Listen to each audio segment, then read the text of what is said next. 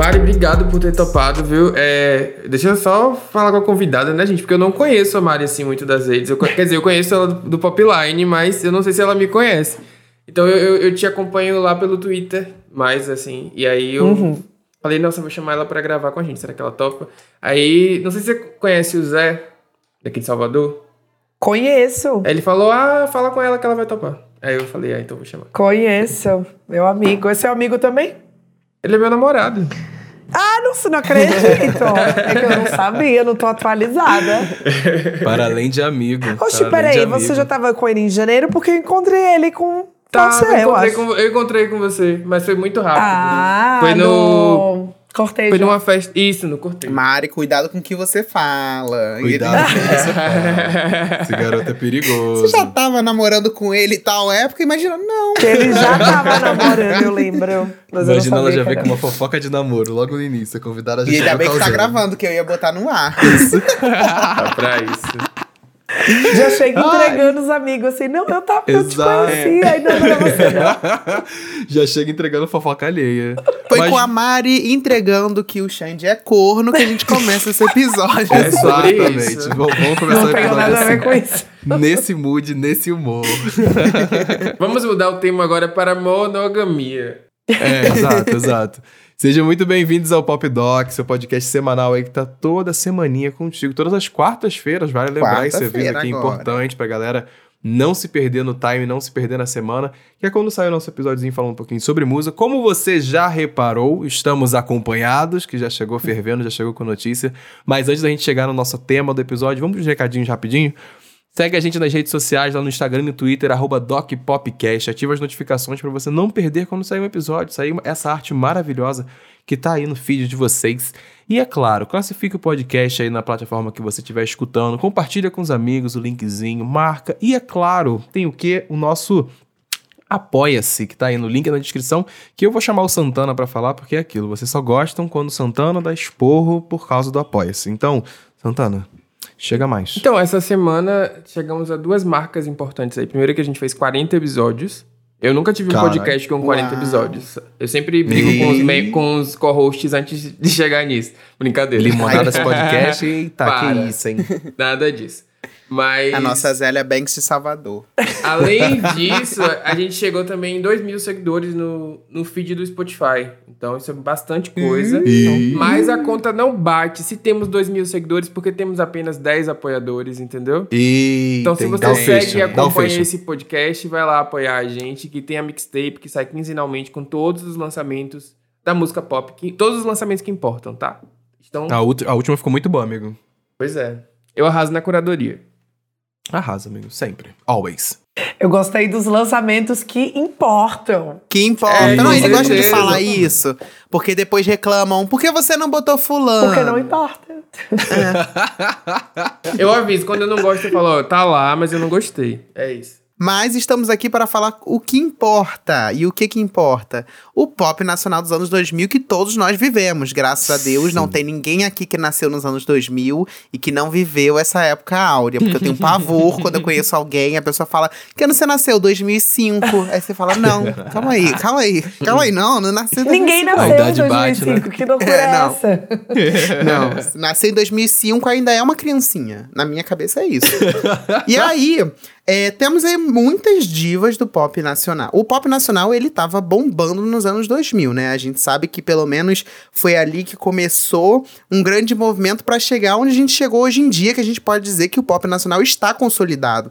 Mas ali nos anos 2000, eu acho que foi muito o, o nascimento que teve ali Sandy Júnior, Vanessa, eu acho que teve muita gente movimentando esse pop nacional. O que, que vocês lembram, assim? Quem, que, quem para vocês era super icônico dos anos 2000. Então, Levi, deixa eu só introduzir, deixa eu só introduzir a convidada pra audiência, né? Vocês não fizeram isso hoje. Ah, é verdade, é verdade. a gente chamou ela, Mari Pacheco, que é jornalista aí do Popline, jornalista cultural, fala de música pop. Então ela. Provavelmente. Eu, eu, chamei ela para esse tema porque eu acho que é, é, é, um tema que é comum a todos nós que somos apaixonados por pop desde dessa época, ter essa nostalgia e falar sobre essas coisas. Obrigada pelo convite. Eu amo esse tema, né? Como você falou, eu vivi muito. Era a minha uhum. época de adolescente, então eu vivi intensamente o pop dos anos 2000. E gosto muito ainda. E o que mais te marcou nessa época do pop dos anos 2000? Eu acho que não tem como não falar Sandy Júnior, né, do Nacional, porque eu cresci com o Sandy Júnior. Nós crescemos com o Sandy Júnior, né?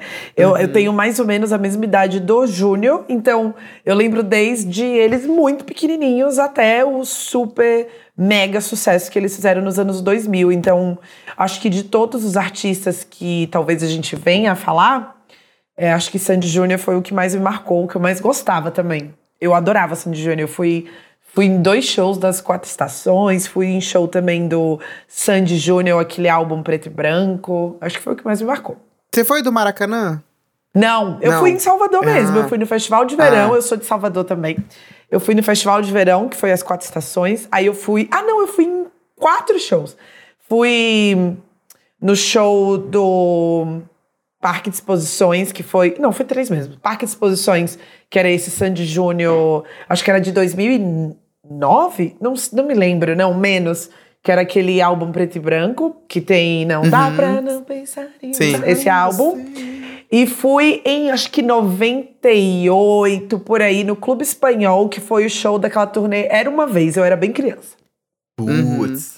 Muito bom. É porque o show bom. do. Eu pergunto o show do Maracanã porque foi um show que parou o Brasil inteiro. Sim. E veio gente do Brasil inteiro para esse show do Maracanã. Foi, foi. um acontecimento. E, e, eles, é, eles são um pacote, eram, eram não, né? Eles são um pacote completo de artista pop, eu acho, assim, né? Eles uhum. começaram com um seriado, eles eram. Quer dizer, não começaram com um seriado, né? Eles começaram desde criança. Uhum. Mas eu acho que é, começaram o que eu digo. Eles começam de. Eles vão de seriado a turnê internacional, a Novela. de. Assim, eles têm. É, exatamente. Tem filme, tem tudo. Tem tudo. Tipo, é um pacote completo do que, que o pop pode entregar. Eu, e gosto, entregavam... eu gosto porque, porque foi a partir da, do seriado deles, inclusive, que tinha, que, que eu comecei uma paixão maior ainda por Sandy Júnior. Que é, isso me remete muito, inclusive, um formato que a gente tá muito acostumado da, das divas da Disney, inclusive. Levi aí vai gostar, é inclusive, que eu já levantei a peteca pra Disney pra ele. Depois vai dizer que fui é... eu. eu acho que eles, eles seguem um formato muito parecido com o que a gente tá acostumado com Selena Gomes, Demi Lovato, Caramba, até é mesmo verdade. de Britney que são, são artistas no, novos, mirins, que começam justamente na televisão, conquistando um público muito grande a partir disso, mas que tem ali sua carreira musical. Inclusive passam até mesmo pela crise de ter que se apresentarem como pessoas. Não somos mais crianças, sabe? Aquele projeto uhum. clássico que tem que ter quando o artista tá na televisão desde pequenininho, né? Eu acho Total. que Sandy Júnior era, eles eram artistas 360, né? Faziam tudo. Cantava, atuava, tinha série, fizeram novela e uma infinidade de produtos licenciados também, que é uma, algo uhum. muito comum do artista pop. De boneca Nossa, da sim. Sandy, sapatinho da Sandy, é, material Nossa, escolar, é celular, é brinquedo, eles tinham muito produto licenciado. Eu Sim. ouso a dizer que talvez a, uma das maiores receitas da Sandy foram em produtos licenciados, porque isso é uma coisa que dá muito dinheiro, gente. Brinquedo. Se foi ou não, tenho certeza que meu dinheiro tava ali num caderno que eu tive na época Sapatinho, da escola. Sapatinho, caderno, estojo, mochila, boneca. Teve de tudo. A Vanessa também teve boneca. Sim, sim. Tinha a sandália da Sandy, que era uma febre, que toda menina tinha a porra da sandália da Sandy, que todo Até mundo Até celular, gente. Vocês lembram do celular Sandy Júnior? Sim. Sim, eu lembro. Sim, total. Eu lembro. E eles conseguiram trilhar uma carreira de sucesso, assim, né? Foram vários álbuns, muito, assim, teve muito lançamento e era sempre um single de sucesso que conquistava o Brasil inteiro. Foi muito bizarro, assim, o fenômeno Sandy Júnior, eu acho que é, é um grande fenômeno pop. Eu acho que é o maior fenômeno pop do Brasil, de todos os tempos. Acho que Sandy Júnior, assim, eles realmente. Provavelmente. Eles conseguiram fazer. É, eles conseguiram fazer uma carreira de quase 20 anos ali. E hoje em dia eles até se reuniram e ainda assim lotaram vários shows, da, tipo, todos os shows da turnê, fizeram um movimento histórico. Então, assim, acho que se fosse, né, se a gente for pensar em pop nacional, é, eu diria que Sandy Júnior foi o maior acontecimento do pop nacional da história. É, eu não vejo outro artista pop nacional fazendo uma turnê como a turnê Nossa História, assim, uhum. de. Quantos shows foram? Doze? Não sei. Mas tudo, foi, tudo esgotado em arenas, estádios do Brasil inteiro, ou seja, tem público em todas as, todas as regiões do país. Isso também é muito importante, porque às vezes as pessoas ficam um pouco nichadas. Sandy Júnior era o país todo. E o final daquela turnê, né? Num show no Parque Olímpico para 100 mil pessoas sozinhos. uhum. solo. Fizeram é o Rock Rio deles, assim. Uhum, é, eu com acho toda certeza. Bem impressionante. E, e Sandy Júnior é engraçado, porque eles começaram bem pequenininhos, né? 7, 8 anos. E aí eles vieram numa crescente. Aí na época do Era Uma Vez, você já viu que o negócio mudou de figura, porque foi. Ali eles já começaram a ir para casas maiores, fazer shows maiores. E aí nas quatro estações. Acho que quatro as estações. quatro estações é que o negócio vira, a chave vira. Eles já estão adolescentes, então já tem uma um apelo melhor do que o de criança, né? Porque ele já chega em outro público. E como eu falei, as pessoas cresceram com o Sandy Júnior, mas eu acho as uhum. quatro estações, sem ser o ao vivo, as quatro estações, que a Sandy tá eu de acho... rosa na capa. Sim, sim. Uhum. Eu acho que eu acho que quando eu penso em Sandy Júnior, inclusive, foram eles que me apresentaram a, a esse conceito de é, uma carreira e começaram a apresentar essa, essa, questão de fazer uma carreira internacional, que eles uhum. lançavam inclusive álbuns que eram em português e também em inglês, Love Never em espanhol. Fails. Love, Never Love Fails. Never Fails. Nossa, é maravilhoso. Não, o, o, hino injustiçado do pop. Essa é, música era pra ser bombada, né? Vocês mas deveria ter sido primeiro na, Bil na Billboard. Essa acho música que só não era foi. boa, cara. Eu não só sei não por que não foi. Se fosse lançado hoje hoje em dia teria sido top 1 global Era Spotify. muito pop bubblegum é. da época, assim, tinha, ticava todos os pré-requisitos, assim, pra dar certo. E a Sandy, assim, auge da beleza. Ela ainda tá linda, né? Sim. né? Mas é porque ali ela era muito novinha. Ela, ela tinha um, muito matin um... americana, assim, que é... tava começando. Eu acho que só não fez o sucesso que deveria ter feito porque o mercado norte-americano era muito fechado. Muito. E muito concorrido é, também, né? Porque era uma é... época de ouro para eles também. Mas eu, eu acho que no fundo a Sandy deve ter agradecido por não ter feito sucesso. Porque por você amigo? pensar que de, depois de Sandy Júnior ela optou por ter uma carreira muito, em termos comerciais, assim, muito menor do que o que ela sim, tinha sim, antes. Sim. Acho que seria muito assustador ela, ela ter, ter uma carreira internacional na dimensão que Sandy Júnior teve aqui no Brasil, sabe? Acho que, não no, sei, não sei se ela gostaria disso série, depois. Na série do Globoplay, eles falaram sobre isso, que eles ela optaram por não hum. seguir com a carreira internacional, porque eles estavam iniciando, e aí eles foram fazer um show na Europa, não lembro em que lugar, e a porta do hotel estava infestada de fã, e eles entenderam que, tipo assim, não, a gente precisa ter algum lugar para ir onde a gente tenha paz. E aí eles é, cortaram. É. Isso eles, eles falaram na série. Não ter. É, porque tava dando tão certo, né, que acabaram que acharam melhor dar um passo para trás para justamente, é realmente, para ter vida assim, em algum lugar, né? É. Porque senão eles não têm vida em lugar nenhum. É, o Paulo falou sobre o Sandy Júnior apresentar o conceito, eu achei que ele, ele ia falar do Sandy Júnior apresentando o conceito de estações do ano, porque eles inventaram eles trocar inventaram. a capa do álbum. Eles inventaram, eles inventaram se trocar a capa do álbum cada estação do ano. Quem não fez isso não foi criança nos anos 2000. Gente, o show, é, as quatro estações, que o show passava pelas quatro estações, né? Na primavera caíam pétalas de rosas, uhum. tinha cheiro de mar na na hora do verão, enfim, eles conseguiam fazer isso em ambientes fechados. Acho que aqui em São Paulo, na época, era no Olímpia, antigo Olímpia de São Paulo. Uhum. E aí eles conseguiam fazer isso em locais fechados. Imagina o valor desse show. Devia ser um investimento astronômico para fazer isso e gravaram lá nos DVD, 2000. Né? Uhum. Tem o DVD aqui, foi inclusive um dos meus, foi o meu primeiro é o que DVD. Tem a capinha que troca, né? O CD ou as isso. quatro estações ao vivo. É. que é, é icônico, esse, esse CD é icônico. É, é icônico icônico mesmo. E tiveram carreira no cinema também, porque a Sandy fez é, Trapalhões, um filme dos Trapalhões. Aquária também, né? Agora. filme de Aquária, Aquária, é o filme é. dos dois, né? Hum. E, e aí, não vamos esquecer de Estrela Guia, gente. A novela protagonizada novela. por Sandy Cristal Isso, Estrela Guia. Eu tava tentando lembrar o nome da novela. Ela fazia Cristal. E o Júnior também fez uma ponta na novela. Ele não tinha um papel muito grande, a Sandy era protagonista, mas os dois estavam na novela. É, o Paulo comentou uma coisa é, antes e eu acho que é importante ressaltar, que teve uma fase que eles estavam precisando se provar. Que eles estavam precisando, não, que todo artista pop precisa se provar como um adulto, né? A Sandy, principalmente porque ela era muito considerada aquele símbolo de feminilidade, de doçura, de muito pura e tal. E, e, e, acho que isso se refletiu um pouquinho na carreira, né? Porque, por exemplo, Desperdiçou. É, tem uma outra música que agora eu não consigo lembrar o nome, que ela fala diretamente sobre isso que de, de, dela não ser assim o que esperavam dela na época, né? E o Júnior também sofreu muito com isso. Era uma época que a mídia ainda era muito homofóbica e sempre associavam ele, sempre aquela coisa de será que ele é gay, será que não é? é enfim, uhum. a necessidade também de sexualizar muito ele a uma certa altura. Então acho que os, ambos sofreram muito com essa questão. A Sandy foi altamente perseguida, né? Porque, primeiro, ela é mulher, então fica todo mundo numa cobrança muito grande em cima dela de já beijou, não beijou, transou, não transou. Tá namorando com quem? É, com quem que tá pegando. Eu lembro de capa da Capricho, ela nunca fui, nunca beijei. E aí, recentemente, ela falou que quando ela deu aquela entrevista, ela já tinha beijado. Mas ela tinha tanta uhum. vergonha de falar sobre isso, que porque ela era tão cobrada, e ela terminou falando que não tinha beijado ainda, já tinha beijado. Então eu lembro quando ela começou a namorar o Lucas, né, que foi o primeiro namorado dela e hoje é o marido dela. Gente, Sim. meu Deus, vocês eram um estardalhaço. Depois ela namorou o Paulo Vilhena também, foi uma confusão. E o Júnior era essa coisa, né? Que só porque o garoto dançava, rebolava, ah, que é viado, que não sei o quê. É, foi, eles foram meio perseguidos, assim. E todo mundo que faz muito sucesso muito. também é muito perseguido, é. né?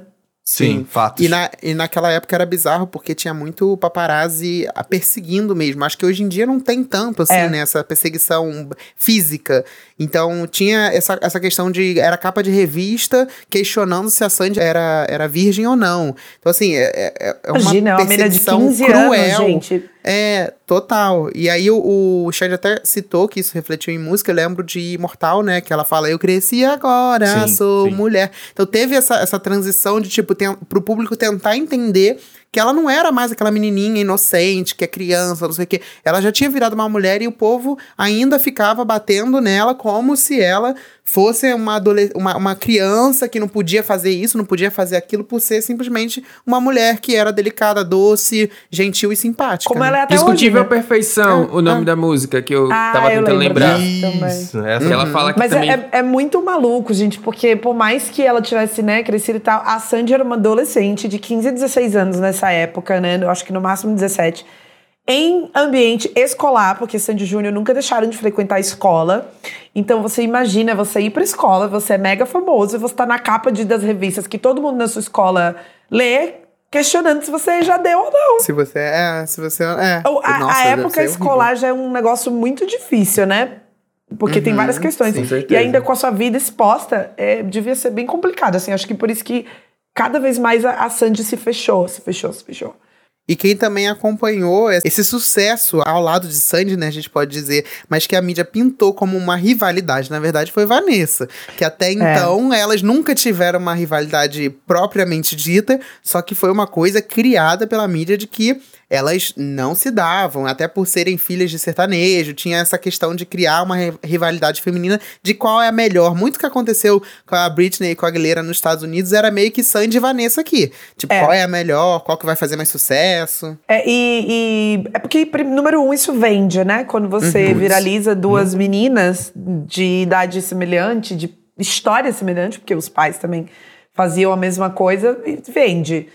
E eles, você falou de Britney Aguilera, eles colocaram muito a Vanessa nesse lugar da menina mais solta, a mais Total. pra frente, uhum. e a uhum. Sandy era recatada. Exato. Então, a Vanessa, logo no início, né, Amor Não Deixa tal, ela já tinha um clipe com o Dado, que era namorado dela na época, que era um namoro que todo mundo sabia, todo mundo acompanhava, conturbado, né, que a gente via em capa de revista, briga da Vanessa com o Dado. Então era, era assim, o oposto da Sandy.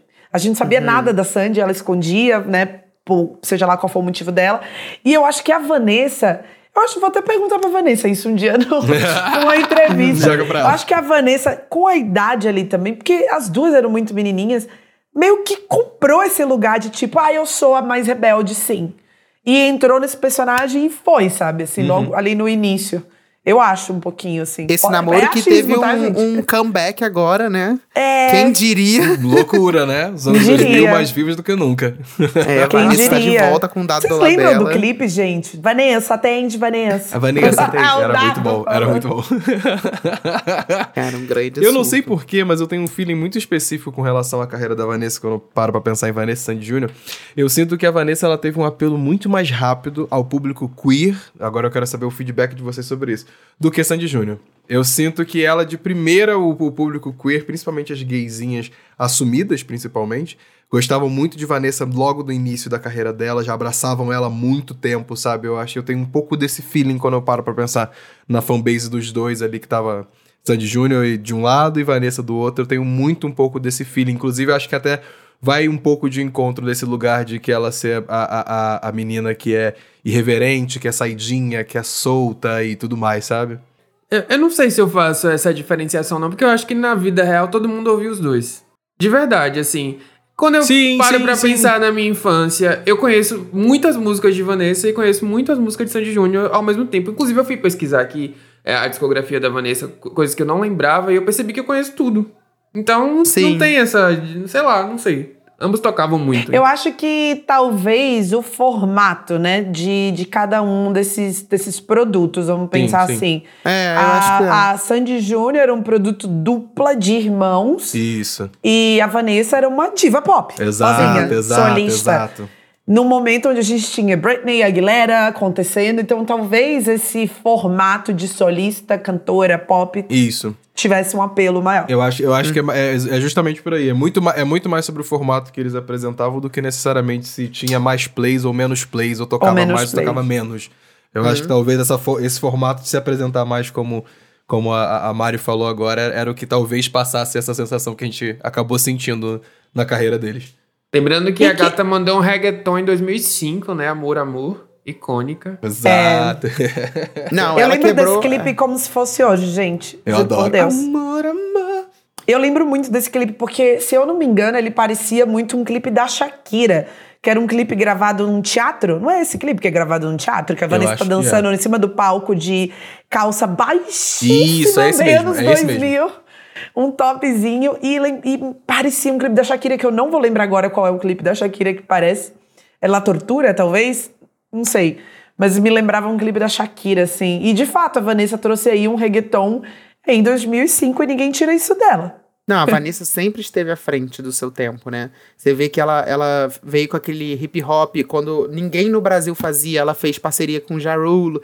Ela, ela lançou uma carreira internacional quando ninguém estava falando sobre isso. Ela veio com o sertanejo também, numa época em que não tinha tanta mulher assim do sertanejo. Ela sempre foi um pouco percussora, assim, nesse, nesse sentido. Assim, tentou ser, né?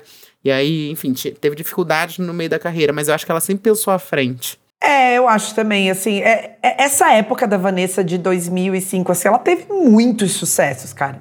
Não foi pouco, não. A Vanessa emplacou muita música. Uhum. É, Amor, Amor, as primeiras, Amor Não Deixa. Ela emplacou muito sucesso, assim. É porque eu acho que talvez as pessoas que venham a criticar a carreira da Vanessa hoje em dia não viveram essa época, porque a Vanessa vendeu pra caramba e, uhum. e fez muito. Não Resisto a Nós Dois é um mega sucesso também. Apaixonada por Você, mega sucesso também. Sim, de 2000 Sabe, a 2005 ela emplacou pelo menos dois, três hits na rádio por ano. É muita coisa. Por é. ano. E era uma artista, exatamente, uma artista de rádio que tocava muito.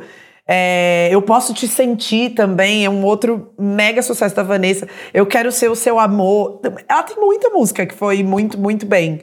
Ela Rádios era muito boa de balada, e... assim, eu lembro de que sempre muito. era uma baladinha muito estourada. Assim. É, e o povo usou a Shine On, mas Shine On fez um, um barulho legal. Fez um mega. Fez. Na verdade, galera, o DNA fez um super barulho, né? É. O DNA é um álbum da Vanessa que fez muito barulho e, e tem muita gente que gosta e, e gosta assim, ó. Uhum. Gosta calado. Finge que não. É, exato, escuta no sigilo. Escuta é, no pra sigilo, não dizer sim. que não gosta. É, eu acho que nesse sentido ela foi muito injustiçada com o tempo. Assim, algumas pessoas realmente não, não valorizam esse legado. Eu acho que ela tem não só uma contribuição muito importante para os anos 2000, como ela influenciou toda essa geração de artistas que veio depois. Todo é. mundo bebe um pouco do que a Vanessa fez ali, a coisa das eras que ela tinha, do, dos clipes. Ela sempre teve essa, essa questão de fazer DVD bons clipes, ela teve enfim. também. Eu, eu amo o Stick Doll, gente. Eu amo essa Sim. música e é do DNA. Eu acho maravilhosa. Sim. E ela já vinha ali com feats também. Ah, ela teve feat internacional em Stick Doll, esqueci Stick o nome da garota.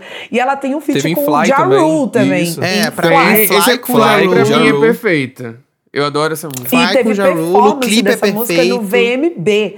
Então a gente tem que pensar aí que lá atrás, nos uhum, anos 2000, Vanessa estava trazendo um artista que estava muito em alta na época. O Jaru estava muito em alta muito. nessa época para uma premiação brasileira para cantar com ela. Então ela fez muita coisa, só que as pessoas Sim. às vezes esquecem. É, e também eu acho que o fato ela, ela sofre um pouco dessa injustiça é, que os gays colocam em cima de artistas que são completas. Então, eu acho que o fato dela passar pelo reggaeton, pelo pop norte-americano, pelo sertanejo, tudo isso aí ela parece ser uma artista perdida. Não, na verdade ela é uma artista completa que consegue cantar de tudo, ela é versátil. E as uhum. pessoas enxergavam na época, tipo, o que, que ela quer então? O que, que ela quer fazer? Tipo, como se ela precisasse se limitar a, a alguma coisa, né? Isso é muito bizarro. Mas precisamos falar também sobre a tour dela na loja de sapato. Que isso daí ah! é um vídeo icônico. é maravilhoso. Até, até ela faz piada ela, disso. Até né? ela se zoou, gente. Isso é icônico, não tem como. ela faz piada disso. Eu tava lembrando de um outro detalhe aqui da Vanessa quando você falava, porque a gente falou bastante das outras coisas que Sandy Júnior fez além da música. Vanessa também apresentou programa de televisão, não vamos esquecer do, do Jovens Tardes. Verdade. Ela apresentou. Era um programa que foi pensado para jovens do pop brasileiro e com um, um, formato que fazia alusão à jovem guarda, né? A Vanderlei, o, o, Roberto Carlos, enfim. E era a Vanessa, KLB e Pedro e Thiago. Nossa, Pedro e, e Vanessa Thiago, era apresentadora aí agora memória, desse programa aí de TV na Globo, tá? Jovens Tardes de domingo na Globo. Ela apresentou bastante tempo. Teve mais de uma temporada. É, além de Sandy Júnior e Vanessa, né, que foram dois fenômenos, tem também o Ruge, que não dá para esquecer. E elas não nos permitem esquecer também, porque ainda bem que elas sempre voltam e fazem aí uma, uma tourzinha pros fãs. É, alguma coisa. E aí, e, e, assim, o eu acho. Stars era muito legal, gente. Eu, eu amava, o amava. O programa em si foi. Eu, eu não entendo porque não tentaram repetir. Vocês acompanharam? Eu acompanhei. Eu acompanhei o Popstars, assim, as eliminatórias. Eu, eu amei esse programa. Eu assisti E todinho. que depois teve a versão masculina lá que lançou o Bros. O Bros. Né? Bros. É, uhum. Pois é, é icônico. É eu muito, ainda não entendi porque as emissoras não ali. tentaram reviver o Popstars, é, sei lá, nos anos 20. Eu acho que funcionaria Tivemos ainda. outros formatos, né? É, tipo, eu, eu acho que foi, ídolos. Isso, eu acho É, que foi, eu acho é. que foi a, a chegada de outros formatos que, que não fizeram o Popstar voltar, amigo. Acho que é por aí, com toda É certeza. aquela. Eu de não The Voice lembro de. ídolos. Vocês lembram É de culpa que ano é o. Popstars? Vocês lembram de que ano é? Porque eu não lembro. Não, O- 2002. Eu acho que é um- 2001, 2002. Tá, Dois. A primeira temporada Um foi exibida em 2002. 2002. A primeira temporada Porque, que da onde assim, saiu o grupo Rouge. Eu, deixa eu ver uma coisa, porque a época tinha aquele. O programa de calouros, vamos dizer, da Rede Globo, o primeiro que eu me lembro é o Fama. Era o Fama, isso. Isso. Só isso. que o Fama é de, é de 2002 também. Abril de 2002 até 2005. E eles eram meio contemporâneos, assim. Só que o Fama era pra um solista, assim, né? E o, o Popstars era pra fazer o, o grupo pop, Criar assim. grupos. Mas é muito doido como o SBT sempre saiu um pouco assim na frente com o reality show, né? Tanto a Casa Com dos certeza. Artistas Casa dos e, Artistas, é. e o Popstars. E o Popstars era muito legal. Muito Sim, legal, sim, muito sim. legal. Infelizmente só teve assim- duas temporadas. É, É, e diferente dos outros, era um programa feito para criar uma girl band, feito para criar uma boy band. Não tinha a opção de sair um solista de É. lá. Sim, sim. Ele não é como se fosse o X Factor é hoje em dia, que cria-se uma boy band, mas não é o principal formato, né? Uhum. Pode É. acontecer. Isso é muito legal. Não, o Ruge, ele foi também, eu acho que um, um enorme nome dos anos 2000. Também, mais uma vez, que faz o comeback hoje em dia e consegue lotar os shows, assim, é, é uma, uma nostalgia, é uma coisa, assim, que realmente quem viveu o Ruge sabe o que que foi. E uma coisa, assim, que me lembra, quando a gente fala Sandy Júnior, Ruge e tal, é que muitos dos sucessos do pop nacional eram versões de músicas do pop internacional, né? Que chegava, eles pegavam uma versão sample ou até só um instrumental inteiro mesmo, mudava a letra e cantava por cima. E assim, se você for olhar, assim, sei lá, a discografia quase toda do Sandy Júnior é feita Nossa, em tem música. muito. Tem muita música, Tem muita muita música que são versões brasileiras das músicas gringas. Uhum. E o Ruge também acompanhou esse, essa, essa transformação, assim, muitas músicas, até inclusive é, a Sererê, né, Ragatanga, é uma versão brasileira de, de uma música e todas, Não Dá Pra Resistir, todas essas músicas do Ruge são versões. É, eu A acho. de Sandy Júnior que eu mais amo é No Fundo do Coração, Truly Madly Deeply. Porque Sim. essa música, na época que foi lançado No Fundo do Coração, é Truly Madly Deeply tava muito em alta. Muito. Tipo, as duas músicas fizeram muito sucesso ao mesmo tempo. Sabe qual que eu amo? Com você, There. Eu não consigo ouvir I'll Be There e não cantar com você. Acontece, acontece. A galera, inclusive, que não viveu aí o momento do Ruge, vale lembrar que eles elas foram, inclusive, recor- recordistas de vendas de disco no Brasil, se eu não me engano. Elas venderam uma média de 6 milhões de cópias, tornando-se assim o girl group que mais vendeu discos na América Latina. É, entrou pra lista, né, de grupos que mais vendeu, é, girl group que vendeu CDs na América Latina e no Brasil. É, é, a venda delas, assim, é entra aí para as listinhas de álbuns mais vendidos da história da indústria fonográfica um brasileira, né? as, as gatinhas estão presentes nessa lista. Tipo assim, é, o impacto delas é real e oficial na, na, na Uma pena nacional. que, diferente de Vanessa e Sandy Júnior, elas não viram esse dinheiro, né? Hum, elas é, sempre é falam sobre isso. É, existe muita É verdade. É verdade. É triste, é triste. É, eu, eu, a história da, que a Karen contou, que recebeu dois reais, cara, de um show, é bizarro, pelo amor é de bizarro, Deus. É bizarro ver, ver esse tipo de. Que doideira. É, o, o, backstage que, que, que, que existe na, na, na, na por trás das músicas antigamente, eu acho que era muito mais nebuloso. Eu acho que hoje em dia a gente tem um pouquinho mais de sorte de talvez o artista ter mais voz para poder falar, falar publicamente sobre isso quando ele sente a vontade, sabe? Eu acho que naquela época talvez não tivesse muito esse espaço, principalmente por contrato também, né? De não deixar falar. Eu acho que o artista fala mais sobre isso e o fã sabe mais do business. Uhum. Eu acho que antes a gente ficava muito no escuro sobre o que se dá no mercado. Eu uhum. acho que com as redes sociais é, a gente teve mais acesso ao que se dá, às tratativas do mercado da música. A gente entende um pouco mais como as coisas funcionam. Qual é o uhum. papel de um selo, qual o papel de uma gravadora, qual o papel de um empresário.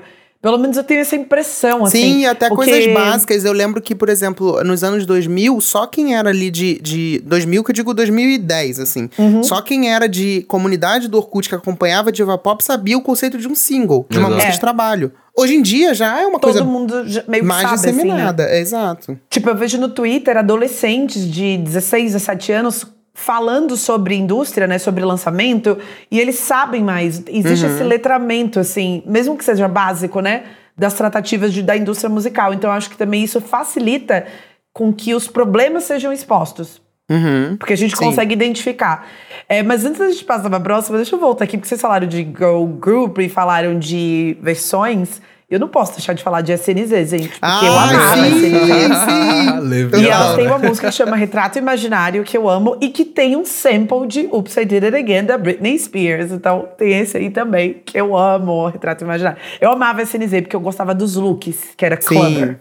É, não, elas eram bafo. Elas, elas realmente, assim, inventaram um conceito e uma estética da época. Pra Aí depois, elas, assim. depois elas estragaram, cada uma virou um negócio. Acabou. Que... Acabou. Acabou pau. Viveu na época ali. Vamos fazer um recorte? Vamos fazer um recorte. Na época funcionou. Eu deixo aí, eu deixo aí meu, meus 10 centavos de amor pro SNZ, porque eu amava é. SNZ, adorava. Não, é, elas eram bafo, elas eram ícones mesmo. E tinha muito, né, essa, essa questão do, do girl group, que assim, eu acho que era muito. É, era muito uma receita que tava acompanhando ali os anos 90 e 2000 dos Estados Unidos, né, o pop internacional, que tinha muita girl band, tinha muito boy bands, inclusive a gente tem um episódio de girl bands, a gente tem um episódio de boy bands, e acho que isso reverberou aqui no Brasil e que foi o que aconteceu com Ruge, com SNZ, com KLB, acho que o Bros, vários grupos foram surgindo ali, bebendo dessa fonte do pop internacional que fazia muito sucesso também. É engraçado, a gente falou de vários nomes e a grande maioria dos que a gente falou até então são meio Nepo Babies, assim, né? Tô, exato, é, Sandy Júnior, Vanessa, o SNZ também, uhum. né? Filho de dois artistas consagrados, do uhum. Pepeu e da Baby. O KLB também, porque o pai do, dos meninos do KLB era empresário do Zezé de Camargo e Luciano, era uma pessoa extremamente influente no mercado. Então, acho que de, de, de todo mundo que a gente falou, o único que não tinha isso aí era o Ruge. Uhum, porque sim, veio de verdade. um programa. E o Bros, consequentemente, também, né? Que vieram uhum. de programas é, musicais. E aí eu, eu tenho uma teoria, assim, que a, a, grande diferença desse pop lá do início dos anos 2000 para o pop que a gente vive hoje é que a gente tem menos disso. Porque Sim. a internet possibilitou artistas aparecerem sem, sem necessariamente ter costa quente, assim. Sim, exato. E, e, eu não tô e... tirando mérito de ninguém, não, tá? Eu acho o Sandy Júnior incrível, eu acho o Vanessa incrível. Não tô dizendo que eles têm menos talento ou mais talento, mas obviamente foi facilitado o caminho. E, consequentemente, a gente tem um cenário muito mais diverso, né? Eu ia até falar isso do Ruge, é, que eu, eu acho falo. que o Ruge é um ponto fora da curva, porque é um grupo muito diverso. Você tem é, é. A, a Karen e a Aline, que são negras, tem a, a, a Lee, tem duas negras, uma asiática e duas brancas. Então, asiática, então, assim, né? É um grupo que é bem, bem diverso pra época, bem atípico de, de acontecer. Sim. É, e quem eu gostaria de falar também, que foi uma grande diva do pop Kelly nacional, Key. pra mim, exatamente. Ah, eu A sabia! própria. Envelheceu Sabia. mal também? Também. Envelheceu mal sim.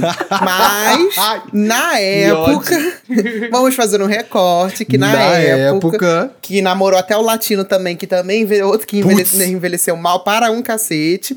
Mas Kelly Key foi um grande. Gente, Kelly Key é, engatinhou Uhum. pra que a Anitta pudesse Com certeza, A gente tem que fatos. falar. Fatos. É. O que ela Cara, falava eu ali. só Ela- lembro ela da a perna, tatuagem do latino ali, na, na perna. Ela tinha o, o latino tatuado na perna, vocês lembram? Tinha. Ela fez laser pra tirar. A Kelly Key era muito nova, cara. Na época do Baba Baby, assim, ela tinha 17 anos. Ela era uma pirralha. Ela namorava o latino, né? Eu acho que... Ou ela já tinha tido a filhinha dela. Alguma coisa assim. Ela foi mãe muito cedo. Ela começou e ela era muito cedo na mídia, né? Ela era muito novinha. Ela começou Sim. na mídia, se eu não me engano, ela tinha 15 anos, quando ela começou a apresentar um programa que eu lembro que tinha o. Ai, o vocalista do Catinguele, o Salgadinho. O e Salgadinho. O, e o Netinho de Paula. Ela começou apresentando um programa com eles quando ela tinha 15 aninhos. Então ela realmente começou muito cedo, muito cedo de verdade. É ela, é uma- ela era uma menininha. O clipe de Baba, ela tá uma menina. Que é aquele Uhum. clipe bem Baby One More Time na escola, assim. Sim. Sim, exato. e ela, ela lançou o maior hino é, contra relacionamentos abusivos, que foi por causa de você, que eu não uso mais batom, rasguei meu short curto e diminuí meu tom. Eu Exato. cantava isso a plenos pulmões, eu era uma- apenas uma criancinha, mas eu tava lá cantando Kelly Key. E uma coisa engraçada, que até falando dessa música em específico por causa de você, mas tem outras músicas, que um dos compositores é Humberto Tavares, que é justamente quem está por trás de músicas de Anitta, Ludmilla e todo mundo lá da Warner. Então, assim, você vê que realmente Lesha tem... também tem música. Lesha, não, todo mundo, todo, toda essa galera do pop nacional atual que bebeu um pouco dessa fonte, justamente bebeu da fonte Kelly Key. Kelly Key foi um acontecimento de surgimento de um pop, de uma diva ali que, enfim, que é como a gente conhece hoje em dia, né? Eu acho que o formato Kelly Key É. Perla, ele foi aí muito observado no começo da carreira, tanto da Anitta quanto da Ludmilla. Acho que Uhum. aquela coisa do funk melódico, indo mais Sim, pro sim. pop. Acho que Um elas beberam muito dessa né? fonte aí. Inclusive, nesse, eu lembro que nesse começo de carreira de ambas tinha muito essa comparação com a Kelly Key, com a Perla. É, Perla também foi um mega sucesso. A Perla também era da Furacão 2000. Porque ela eu vinha também- um tempo. Eu acho que ela foi um tempo que sim, de tremendo um tempo, vacilão, aquela época eu acho que ela era assim. Eu acho que existe essa possibilidade, porque era a época do Creu também tá e confirmar tal. Eu acho que a Perla pode ter feito esse caminho que a Anitta fez, né? Assim, de. de... Porque a Anitta também cantava funk melody no, na, na Furacão 2000. Uhum. Então é um caminho parecido mesmo. Mas a Perla também foi muito sucesso, né? Ela cantava muito TV, ela fez muito TV. Foi, ela veio numa época ali também de MC Sabrina, de uma galera ali que cantava um funk melody que realmente é, é, movimentou, o fez Sapão um... também. É, MC foi, foi, Sapão, foi Perla, o, o grande Lacraia. surgimento. Nossa, É da sim. mesma época também. Uhum. Sabe quem eu acabei de lembrar? Que eu acho que pode ser considerado um, um pouco uma diva do pop nacional, que é a Vanessa da Mata. Que nessa época ela tava, tipo, lançando uns popzinhos. Foi quando ela que- surgiu, que né? Até hoje, Se eu não me engano, ela surgiu em Foi, 2002, foi. a Vanessa da Mata. Com Ai, ai, ai. Foi. Não me deixe só o ai, ai, ai, ai, que até hoje toca essa música, que é o hino dos lugar. héteros. Banho de chuva, tá, tá, tá, tá- tá- boa sorte. Foi tudo nesse, nos anos 2000 ali. E era um pop. Era um popzinho com... Era um MPB com, fle com É, Flerte de notas, né? De, Uhum. de pop, assim. Sim, com certeza. E falamos de, é, de pop nacional aí, como por exemplo Vanessa da Mata, que, que bebia de fontes da MPB. Existe também as divas do pop nacional que eram do, da Axé Music, né? É. Ivete, a grande época de ouro de Ivete Sangalo, foi aí durante essa época Época de festa, né? Que foi Festa, tipo um que foi o- sucesso. o auge do Foi quando auge, Cláudia Leite surgiu também, ali no 2000. comecinho dos 2000. A própria Gilmelândia, que fez É. bastante sucesso ali, acho que em 2004, 2003. Eu acho que o, a primeira metade dos anos 2000 foi é, o último período em que o Axé a- projetou nomes nacionalmente, assim. Novos nomes. Sem dúvida. Depois disso, eu acho que não, É, não rolou mais. depois disso não tem projeção mais nenhuma, tem manutenção de quem conseguiu Isso, exato. subir. Sim. Mas certeza. o início dos anos 2000 ainda tem uma época de ouro muito grande pra Ivete. E eu acho que é, é o momento que Ivete começa a flertar com pop também. Porque até então, porque se a gente lembrar que o primeiro álbum dela, solo, é de 99, primeiro álbum solo dela é 99. E nesse álbum solo, ela já deu um flertezinho ali com outras coisas. Ela regravou Simonal, né? Essa Marina. Ela já foi ali mostrando: olha, gente, eu, eu canto outras coisas também. Eu não canto só axé. Por quê? Porque o axé já tava assim, ó. Uhum. Era o início da queda do axé. Então, esses artistas precisavam mostrar outra linguagem. Daí vem Cláudia. Cláudia começa no Babado Novo com uma linguagem visual totalmente pop. Uhum. Sim. Sim. Entrando Loira, de carro no, rosa, no DVD e tudo mais. É, toda de rosa, loirinha. Tinha aquela bonequinha dela, né? Vocês lembram que tinha o cartunzinho da, da Cláudia e tal. A Gil Melândia também tinha uma linguagem visual de roupa, vamos dizer assim, mais pop. Usava aqueles coquinhos no cabelo, calça cargo larga, topzinho. O, o visual delas tinha esse apelo mais pop, apesar da música não ser pop. É, e uma Mas coisa a... legal, eu acho que do pop nacional é justamente isso. Diferente do pop internacional, que nessa época dos anos 2000, ele não era muito diverso em termo, musicalmente falando, né? As músicas eram muito parecidas nos anos 2000, as músicas que faziam sucesso. No Brasil, quando você corta pro mercado nacional, tinha muita. Tinha axé, tinha uma coisa flertando com funk, uma coisa flertando com MPB. O pop nacional, ele sempre foi uma coisa mais misturada com outros, outros estilos, outros ritmos, enquanto o pop internacional, né, o pop norte-americano, sempre foi aquela... Você escuta uma música, você sabe, é anos 2000. Tipo, uhum. você já, já tem uma, uma referência, assim, do que que era, mais ou menos, né? Uhum. Não Com tinha tanta mesmo. diversidade musical, de elementos, de, de, de regionalismo, enfim, toda essa questão. Eu acho que vale a gente lembrar também, falando de Voltando em Ivete, que Ivete Sangalo fez um dos DVDs mais memoráveis da história do pop brasileiro, que é o DVD do Maracanã. Do Maracanã. É, ali é pop, pop, pop, gente. É um dos é mais vendidos do DVD mundo até hoje, Maracanã se é pop, sabe? É, eu não sei se essa, esse recorde já foi quebrado, mas durante muito tempo os dois DVDs mais vendidos no mundo eram Ivete no Maracanã e o DVD do YouTube. Uhum. Se, isso, se isso já foi passado, eu não sei. Mas durante muito tempo ela manteve aí essa essa conquista. Nos anos 2000 tinha esse acontecimento da diva pop que ia marcar. Gente, marcou um show no Maracanã, uma gravação de DVD no Maracanã. era o acontecimento. Inclusive, é, queria sim a Renaissance Tour no Maracanã com uma gravação de DVD. Seria meu sonho? sim. Porque é isso, gente. Quem viveu a época de Madonna no Maracanã. Eu fui, em 2009. É, era um acontecimento. A sua diva pop lotando o Maracanã era tipo assim. É melhor do que um primeiro lugar. Você lotou o Maracanã. É que o Maracanã acabou. tem uma mística, né? É. Até o RBD também fez Maracanã, né? Fez, RBD. O Tiaguinho recentemente com Tardezinha. É isso, era um. É um tem acontecimento uma você mesmo. lotar. Tem, tem. E assim, esse é um, é um fenômeno é um muito, história, né? muito anos 2000. Porque se você parar pra pensar hoje, os maiores nomes do pop nacional são pouquíssimos os que conseguem lotar um estádio hoje, em termos de demanda de público uhum. em show, sabe? Acho que talvez a Ludmilla atualmente uhum. seja a que mais tem demanda no seu show. Acabou de anunciar, né? O No Anice no é, Engenhão. É. Engenhão, vamos ver. o negócio aí mas, vai, vai Mas eu acho que vai vender, gente. Porque o No Anice, pelo amor de Deus, o povo disputa, Sim. tapa o ingresso desse, desse projeto. É Pior que está caríssimo e vai vender tudo. Uhum. Vai vender É muito água. doido. Uhum. E, e, hoje, no dia da gravação deste podcast, o NX0 lotou o Allianz Parque e anunciou Já uma data extra, gente. Nossa. Real. Mas essa coisa da nostalgia, eu acho que conta muito, né? Claro. acho que Sandy Júnior, Ruge, todas elas que vieram com, com agora nesse momento do tipo, vamos lembrar, a galera que cresceu junto acaba comprando ingresso e quer assistir, não tem como, não tem preço. E muita que gente que não assistiu, não pôde assistir lá não atrás, pôde por, também. seja qual for o motivo, financeiro, ou porque era muito criança, a mãe não deixava, não sei o quê. Hoje já é um adulto que pode pagar pelo seu próprio ingresso e rir. Verdade.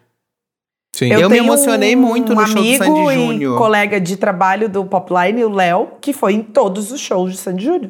Do nossa história. Eu me emocionei muito no show do Sandy Júnior justamente por isso. Na abertura, assim, quando eu vi, eu falei, caralho, eu Eu chorei, ingresso, horrores, tá? Eu tô aqui, eu tô vivendo isso como se eu estivesse vivendo nos anos 2000. Assim, veio um filme, sabe, foi na muito sua cabeça. Lindo.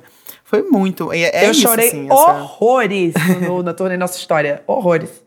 É, por isso que eu não critico os fãs de RBD que estão aí fazendo um escarcel. Estão, sim, e uhum, com razão. E com eu razão. também, eu também fiz por Sandy Júnior, também fiz por Ruge e estão certíssimos.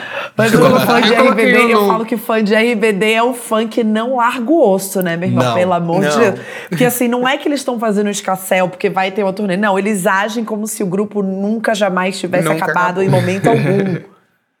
Como se a é novela ainda tivesse com novos capítulos. Assim, é muito doida a relação do fã da RBD com a RBD. Eu coloquei Total. um nome aqui que eu queria Fala, lembrar dela, é, justamente por, pela importância que teve, acho que para muitas meninas negras, que foi a Negrali. É, nos anos 2000, ela teve aí o auge, né? Ela chegou a cantar com o Akon, é, tocou muito nas rádios essa música dela, essa parceria dela com o Akon. É, então, e acho que ela teve uma pegada mais pop, assim, mais radiofônica ali no, no, em meados dos 2000, que foi quando ela alcançou muita gente. Teve também a, a parceria com Charlie Brown Jr., enfim.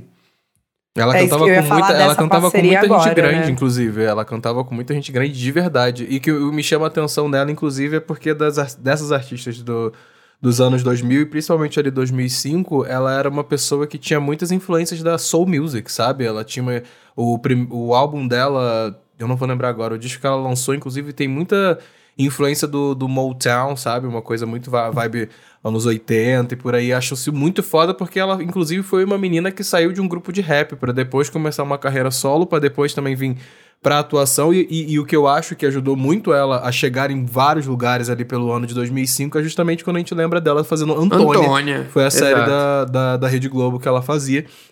Que ela também cantava na, na, na, série e acho que foi uma coisa. Com a Leila que, Moreno também, sim, né? Sim, com a Leila Moreno, que, que eu acho que fez uma movimentação para ela ali, principalmente um, como uma cantora que flertava muito com, com black music, R&B e tudo mais, também cantava um pouco de pop, foi uma coisa que ajudou muito ela a, a, a chegar a novos lugares. A, acho que a Globo tem muito esse papel, inclusive. Tem, eu vou citar, eu vou dar um nome aqui, eu acho que já vai desbloquear a memória de todo mundo em muitos lugares. É só você lembrar da, trilha, da trilha sonora de Malhação. Pronto. É o pop nacional dos anos 2000 dita Nossa, muita sim. regra através a da banda, trilha sonora. A, como é que chamava? Vagabanda. Vagabanda. Vagabanda. Então, a Marjorie Chiano, né? Ela começa a carreira dela ali de cantora dentro da Vagabanda, dentro da, da Malhação. Dentro de Malhação. Verdade, a gente não falou da Marjorie. Que foi também um grande nome. Que era um super nome também. A Marjorie fazia muito sucesso por conta da Vagabanda. E depois ela conseguiu fazer como Marjorie, né? Uhum. Eu acho que foi. Ah, inclusive, eu acho que foi escolha dela não, não continuar tanto assim na música, porque eu, eu lembro que os dois discos que ela lançou nos anos 2000 tiveram um intervalo relativamente grande. E aí, Sim. pro terceiro já foi um intervalo maior ainda, então acho que ela meio que optou por priorizar a atuação ao invés da música. Mas se ela quisesse. E eu amo a Marjorie atuando. Todos nós, gente. né? Ela é, e a atriz ah, ela é uma das maiores atrizes de todos os tempos do Brasil. Porra, sob ela é pressão é muito é bizarro. foda, essa menina. É. Muito Total. foda.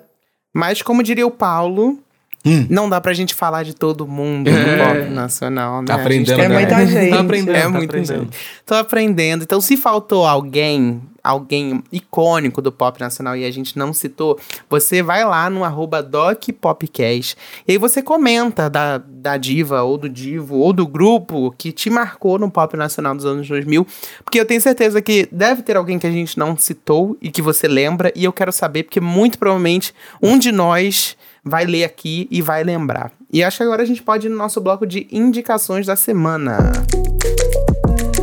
Let's go, let's go. O que, que temos separado aí no, Vamos no, lá. no nosso bloquinho de indications? Hum. Cara, eu vou, eu vou falar para vocês que eu vi essa listinha de vocês e eu quero falar do último. então já pode vamos começar, já pode começar, fala aí. Eu vou falar do novo álbum de Irã, né? Jaqueira. Eu quero falar dele porque eu achei tão especial esse álbum. Assim, o Irã me mandou. Eu conheci o Irã em 2019, no verão de 2019. Ele tinha acabado de, de, de traçar ali aquela parceria, né, com a Paula Lavigne e tal, ele e a Maju. E foi quando eu conheci ele. E aí, semana passada, ele falou: Quero te mandar meu álbum para você ouvir. É um álbum muito diferente, quero que você ouça aí. Cara, eu achei tão lindo esse álbum do Irã, o Jaqueira. É lindo e é muito diferente, né? A gente tá escutando mais canto, menos rap. O Irã é um rapper de Alagoinhas, interior da Bahia. E nesse álbum ele canta mais, né? E eu gosto do Irã cantando, porque eu amo a música dele com Tom Veloso, que ele canta bastante. Eu adoro essa. Tem um rap também, mas também é bem cantada. E eu amei esse álbum, amei, achei uma lindeza. Tem uma música com Ivete, inclusive, né? Tem uma parceria com com o Ivete Sangalo. E a música que eu mais gostei é Eu Não Quero Ir Embora, porque essa música é linda demais. Então, eu vou deixar aí de a minha dica da semana. É, eu, eu achei ótimo que você fez a review, porque eu coloquei o disco aqui, porque eu, eu conheço Irã, né? Adoro, mas eu ainda não tinha escutado. Eu falei, vou colocar aqui só pra falar pra galera que saiu e semana que vem eu faço a minha review. Mas você já fez, tá perfeito. Ah, é eu escutei. E tem participação de Meli também. Nossa, outra é cantora outra de Salvador. que eu amo. Pop, pop, Foda, linda foda. e soteropolitana e tá lá também. E tem Colibri, que, que é que canta essa música que eu gosto também. Essa que eu mais gosto. Eu quero que mais pessoas, inclusive, escutem Irã. Quem tá escutando a gente aí, por favor. Acabando esse episódio, dá play no álbum dele. Exatamente. É, eu coloquei aqui também no bloco de indicações a, a Renaissance Tour, que a- começou, né? Mas a gente, não, a gente não vai falar sobre ela, porque teremos um episódio específico pra falar Obrigado. disso. Então eu coloquei Exato. aqui porque eu sei que vocês vão cobrar. Mas é- é- estamos informando que iremos informar lá na frente. É isso. Tô informando que iremos Novidade, informar. vem É aí. o aquele- anúncio do anúncio. É o É, um anúncio do anúncio. Exato. Aquele negócio bem blogueira. Gente, novidade vindo aí, não posso falar nada. Eu só expresso Vai opinião sobre o. Renaissance Tour depois de assistir pessoalmente. Eita! Bom, essa semana teve também o lançamento da Janelle Monáe com Lipstick Lover. Eu amei. Nossa. Tô apaixonado por essa faixa. E escutem, foi meu lançamento favorito da semana, é isso. Depois de cinco fucking anos, amores, depois de cinco fucking anos, a Janelle Monáe tá avisando que tá voltando. E quando ela volta, ela volta gostosa, ela volta com referência. E ela é muito boa musicista. Então, tipo assim, aproveita que ela tá começando essa era nova. Se você ainda não parou pra assistir Janelle Monáe, primeiro que você tá no erro, tá? Só pra deixar claro.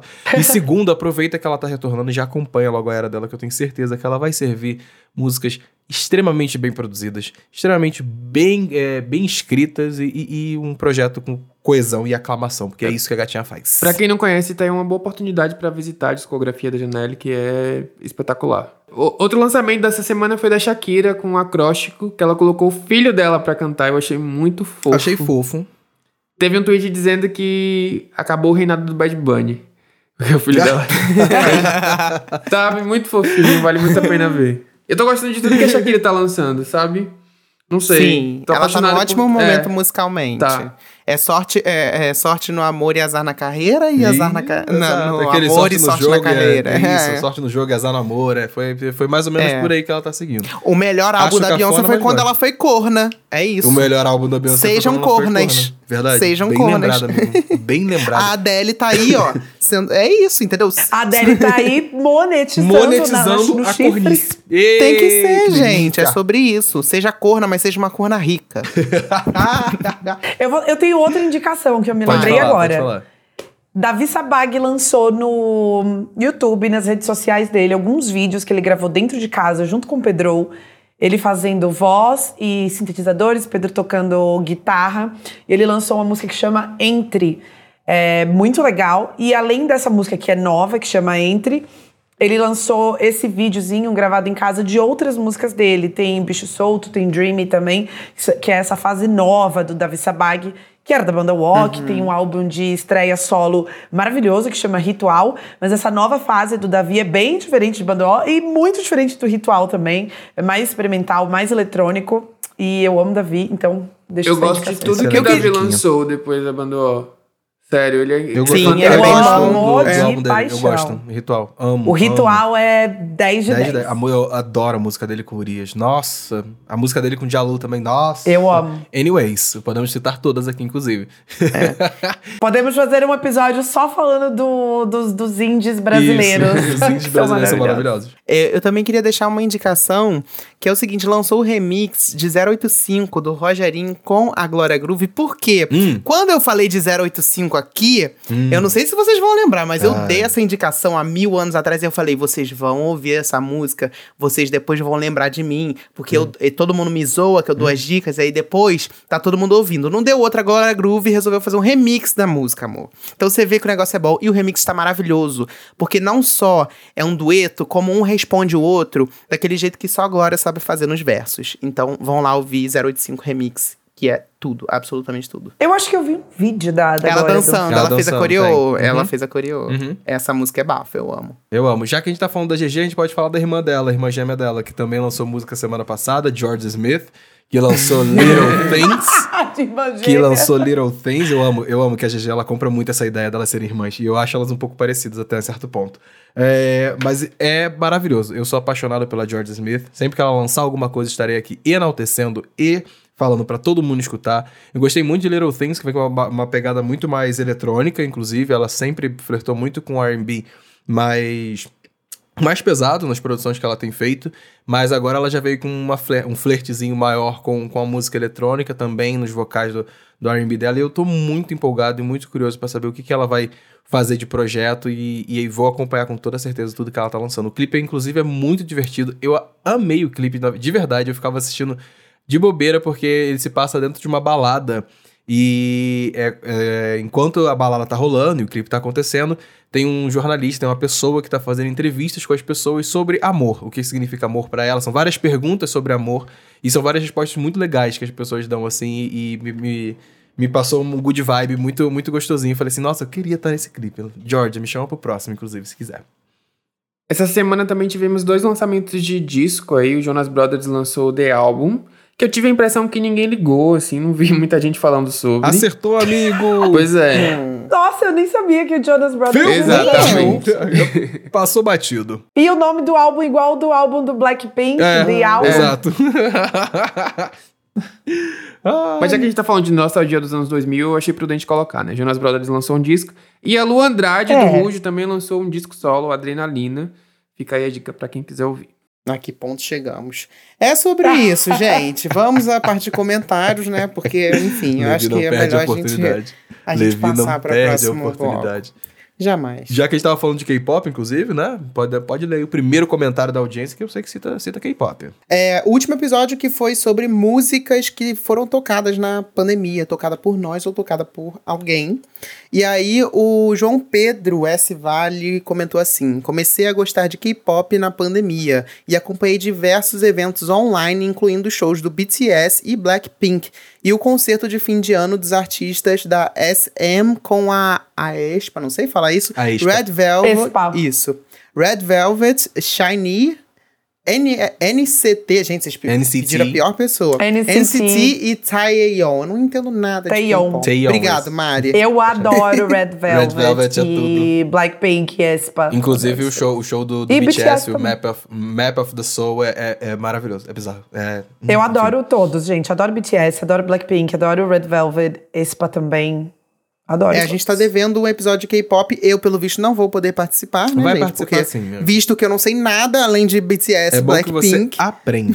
é, entendeu? mas eu vou aprender, eu prometo. Eu deixo uma dica pra você, pra você ver uma coisa muito legal. Hum. Tem, você sabe que no K-pop existe os subunits, né? Que são, eles pegam um grupo, dois, três integrantes de um grupo e faz um outro grupinho e lança alguma coisa. O Red Velvet tem um subunit que eu amo, que é Irene e Solgi, que é a Irene, escreve Irene e Sogi, que é a outra menina. E elas têm uma música que eu amo, gente, que chama Naughty. Assista o clipe dessa música. É muito bom. Põe na, põe na sua listinha, amiga. Põe na sua listinha.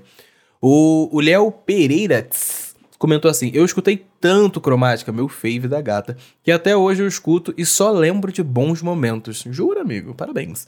Agora, para lembrar dos momentos ruins, com certeza é Bagging do. Nossa. é Bagging do Maneskin e aquele começo insuportável que não parava de tocar no TikTok.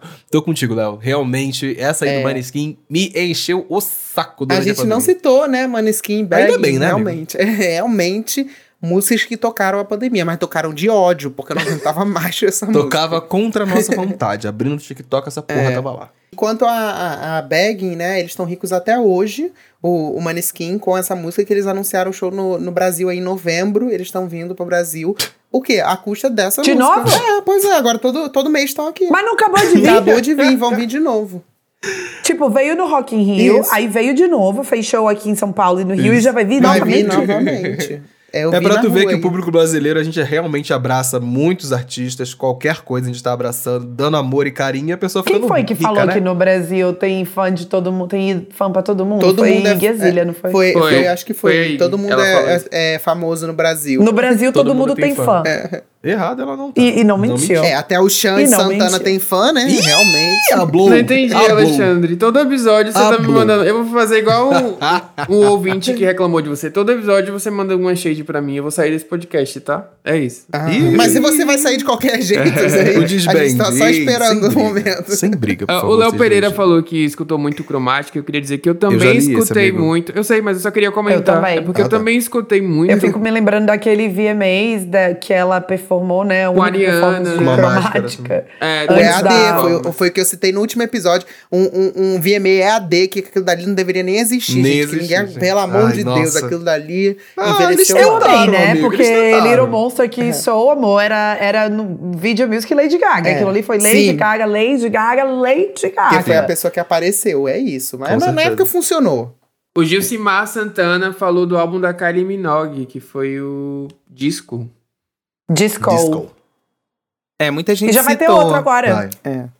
Muita gente citou esse álbum como lembrando da, da pandemia e realmente foi um, um grande momento, assim. Fico logo... Que... O da Jessie Ware eu também Fico lembro logo... muito, sabia? É. What's Your Pleasure. Sim, Sim a gente, também. A gente comentou dele também no episódio. Fico logo puto, porque esses artistas lançaram várias, vários álbuns que eram perfeitos para tocar em boate e ninguém podia tocar na boate. Nossa. Mas acho que era sintoma isso. Era um sintoma. Era exatamente o que as pessoas queriam e não tinham. É. Exatamente. Também acho. Funcionou na época. Mas é isso. Espero que vocês tenham gostado aí do nosso episódio de pop nacional dos anos 2000. Tenham curtido bastante, tenham relembrado, tenham é, ficado com vontade de pedir comeback, porque também faz parte de ter vivido os anos 2000. é você querer um, um, comeback. E Mari, muito obrigado pela sua presença. Foi Mara. Espero que você volte Obrigada logo. E tenha. Você quer deixar suas redes, alguma coisa, um recado? Um beijo pra todas Xuxa. Todas as redes é um beijo pra Xuxa sempre, que eu amo a Xuxa. Mas em todas as redes, Twitter, Instagram, que é o que eu tenho, é Rei hey Mari Pacheco, H-E-Y, Mari Pacheco. Às vezes eu falo de música lá. Eu não sou uma pessoa muito assídua de stories, essas coisas, mas no Twitter eu comento bastante as coisas que eu tô ouvindo, os clipes que eu assisti, os, as entrevistas que eu tenho feito com alguns artistas. E é isso. Muito obrigada, adorei participar. E eu tenho certeza que na hora que eu desligar, eu vou lembrar de um monte de coisa normal, de anos 2000. Normal, é um clássico. É um clássico. A gente termina a gravação. A gente tá terminando. A gente termina a gravação, tá abre o WhatsApp eu... assim no grupo e é sempre alguém falando: gente, a gente não falou disso. A gente não falou daquilo. Mas aí fica pra audiência aqui, velho, lembrar. de várias coisas, mas deixa lá. Vou, de, vou, vou deixar duas coisas aqui no ar que eu me lembrei. Aquela dupla Cassis, vocês lembram disso? Lembro. Das meninas que depois apresentaram o disco MTV? Uhum. Acho que eram elas, né? Keila e Kenya, se não me engano. Que eram duas meninas, eu lembrei bem delas. E de Penélope, mas Penélope é um pouco mais para trás, que era a banda da Erika Martins, mas ficou meio em alta ali no final dos anos 90, início dos anos 2000 com o Namorinho de Portão, bombou muito também. E era, era uma banda de rockzinho indie, mas tinha um apelo pop também. Sim, com certeza. E é isso, meus amores. Episódio novo aí para vocês. Semaninha que vem, quarta-feira tem episódio novo. Não se esquece de seguir nas redes sociais, arroba DocPopcast. E é isso. Avalia no Spotify, Esperamos vocês aqui na próxima de semana, Deus. hein, queridos. É. E Mari, Gosto. caso você lembre, você também vai lá no arroba DocPopcast e comenta no, no, no, na foto do episódio. Tá bom. é isso, tá gente. Um é beijo. Beijo, tchau, meus tchau. amores. Beijo.